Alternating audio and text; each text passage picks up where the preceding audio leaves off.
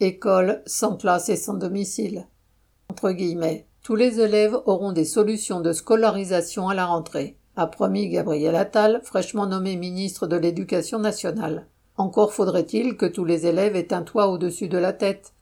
En août 2022, un rapport de l'UNICEF estimait que plus de 42 000 enfants vivaient dans des hébergements d'urgence, des abris de fortune ou dans la rue. Depuis, la situation n'a cessé de s'aggraver. Près de 2000 enfants dorment dans la rue chaque nuit et des dizaines de milliers d'autres vivent dans des conditions précaires. Lorsqu'ils sont sans domicile, les enfants ne sont en général pas scolarisés car, faute d'adresse, des mairies n'acceptent pas de les inscrire à l'école. Ceux qui déménagent d'un hébergement d'urgence à un autre ne peuvent absolument pas suivre une scolarité normale. L'État qui supprime cette année 14 000 places d'hébergement d'urgence est responsable de cette situation.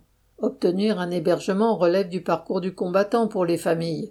Lorsqu'elles obtiennent gain de cause au tribunal administratif, il est fréquent que les autorités, comme la préfecture d'Île-de-France, fassent appel devant le Conseil d'État, qui accepte alors que des enfants et leurs familles restent à la rue.